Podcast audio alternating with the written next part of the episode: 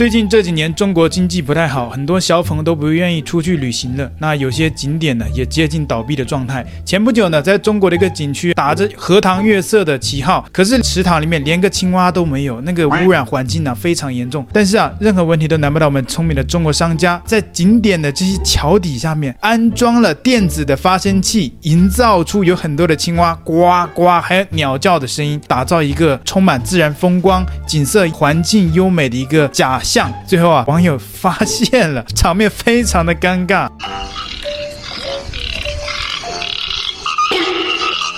去公园玩一玩，我听到那个青蛙声，我在找，然后这个声音感觉有点奇怪。很感觉很近，但是呢，找不到这个青蛙啊、哦。最后我发现了有个太阳能板，然后那个好像还有一个播放器吧。那另外一段影片也是蛮打脸的。那中国政府也宣称有福利嘛。那最近就看到中国有一个女生接受了政府的捐助，最后啊被踢爆都是假的，都是剧本。因为这个女生最后被网友扒出来，他们家有车有房住豪宅。透过民事新闻全民化招简单了解一下。那开学之际，仍有许多家庭需要为孩子的学费苦恼，一些组织向社会善心人士募款，捐助孩子们接受基本教育。八月二十六日，中国东营市爱心救助中心发布一段影片，他们集结一百一十一位善心人士的捐款，共计三万六千六百六十六点六六元人民币，约合新台币十六万元。生活费一共十个月的生活费，呃，加上上一次来给你那几千块钱，还剩了这个一万。六百六十六。哎，不不不不，这个这个拿拿着吧，拿着吧。不不不不，不用不用，再再拿拿拿拿拿拿拿不多，这是这是一共是一百一十一个爱心人士捐的。嗯，你也该上学又该交学费了，还有你们不要这儿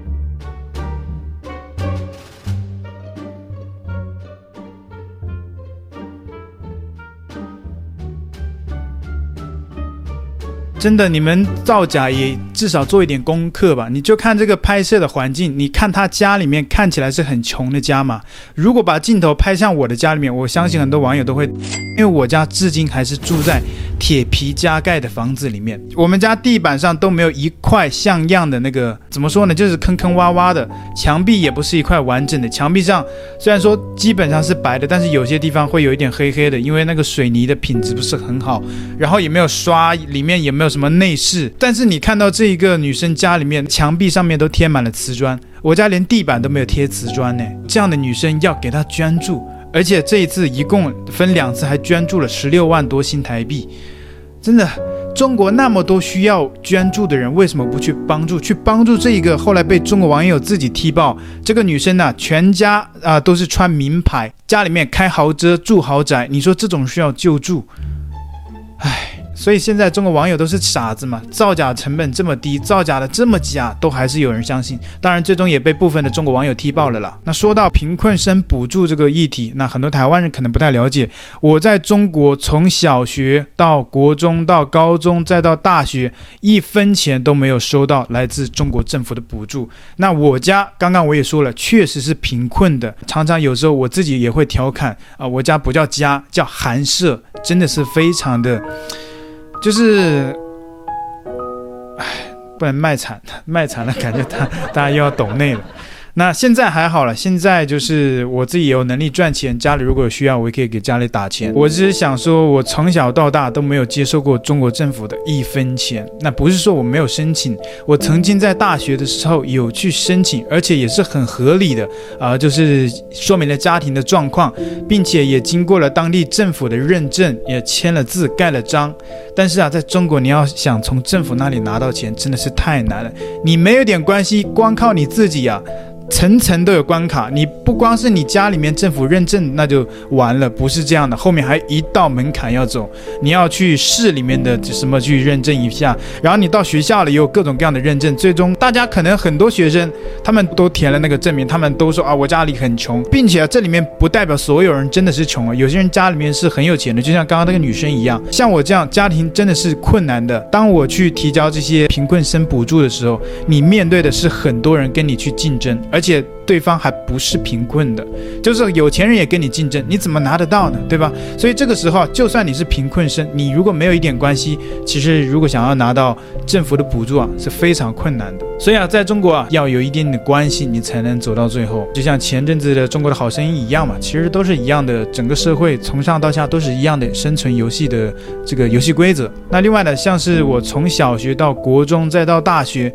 住的那个环境呢，非常的恶劣。如果大家有兴趣的话，去我的 QQ 空间去看一下，那里面还有我以前呃高中还有国中时候分享的一些照片，那些宿舍环境你可以看到，就是冬天的时候窗户都不是完整的，就是那个风吹进来。当然我们会用那些那个那个铁的，还有一些铁皮呀、还有那些去盖住。有时候用一些快递的那个纸盒子把它给密封住。就是学校那个玻璃啊，也没有人去那个花钱出资。去把它修缮起来，都是靠我们自己。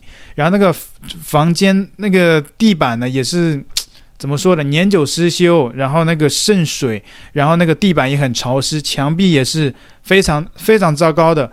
今天为什么要讲到这个呢？是最近中国很多地方啊，有些人把这个就发到网络上，引起了很多网友的关注。这个呢，其实我觉得得不到什么太大的解决，因为这个从不光是从我。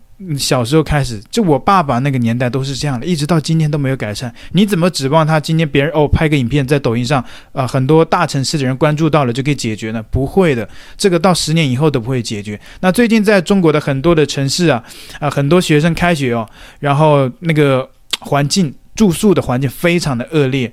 然后可能台湾网友看了会觉得哇很夸张，其实在我看来都习以为常了。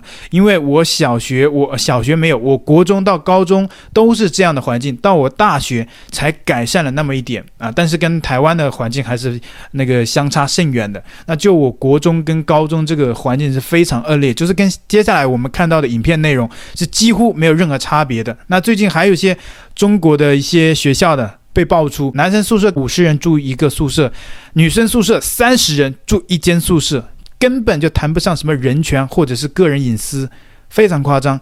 接下来我们就透过中国的一些相关的画面来了解一下。三十个人一个宿舍，两孩子睡一张床，九十厘米的床。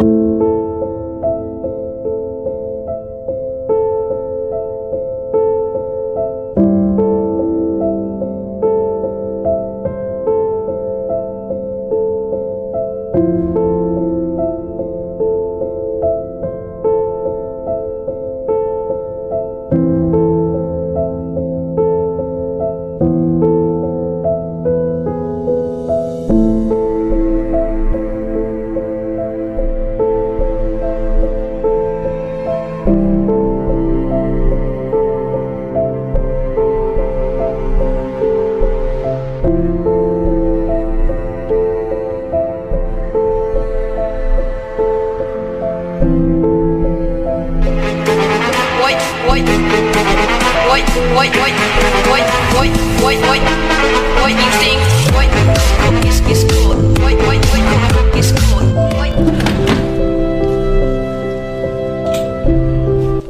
这个地板，像他妈个屎一样。高科技自动解锁。哎，我操，看见没？自动解锁。厕厕所是筷子滑动。还有蟑螂小宠物。点赞的人永远都不会住这样的宿舍。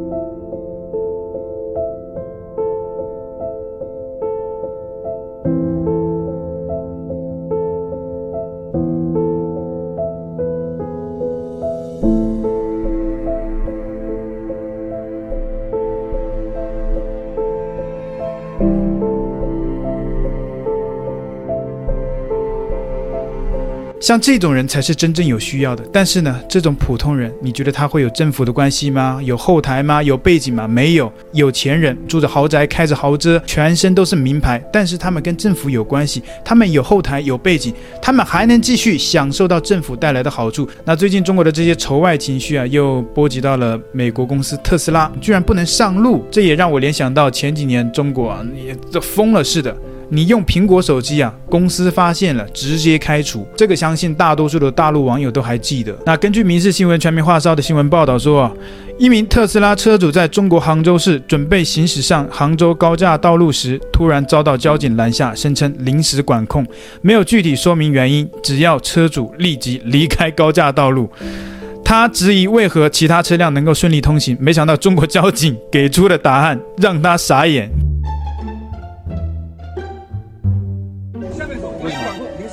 那他们都能走，为什么我不能走？特斯拉往下面走，什么？特斯拉，哇，人往下面走，搞笑吧？是有点搞笑。我今天搞笑吧？是有点搞笑。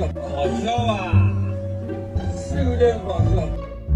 那另外，根据民事新闻的报道，浙江有一位男子在抖音上分享他在胸前刺上“日本灭亡”几个大字。他这种行为啊，几个月之后肯定会后悔，因为中国网友基本上就是这个记忆。维持几个月之后，就觉得哦，好后悔啊，当初做了这么傻的事。因为他们做的都是搬起石头砸自己的脚的事。就像最近很多都在抢那个华为的新机，市值两千多块，卖到七千块，很多人跟风的去抢，说啊，爱国，我们要支持中国的新手机。我相信呢、很多网友过不了几个月都要后悔。那这一位中国网友在身上刻上了“日本灭亡”四个字，我想必几个月之后后悔都会来不及啊。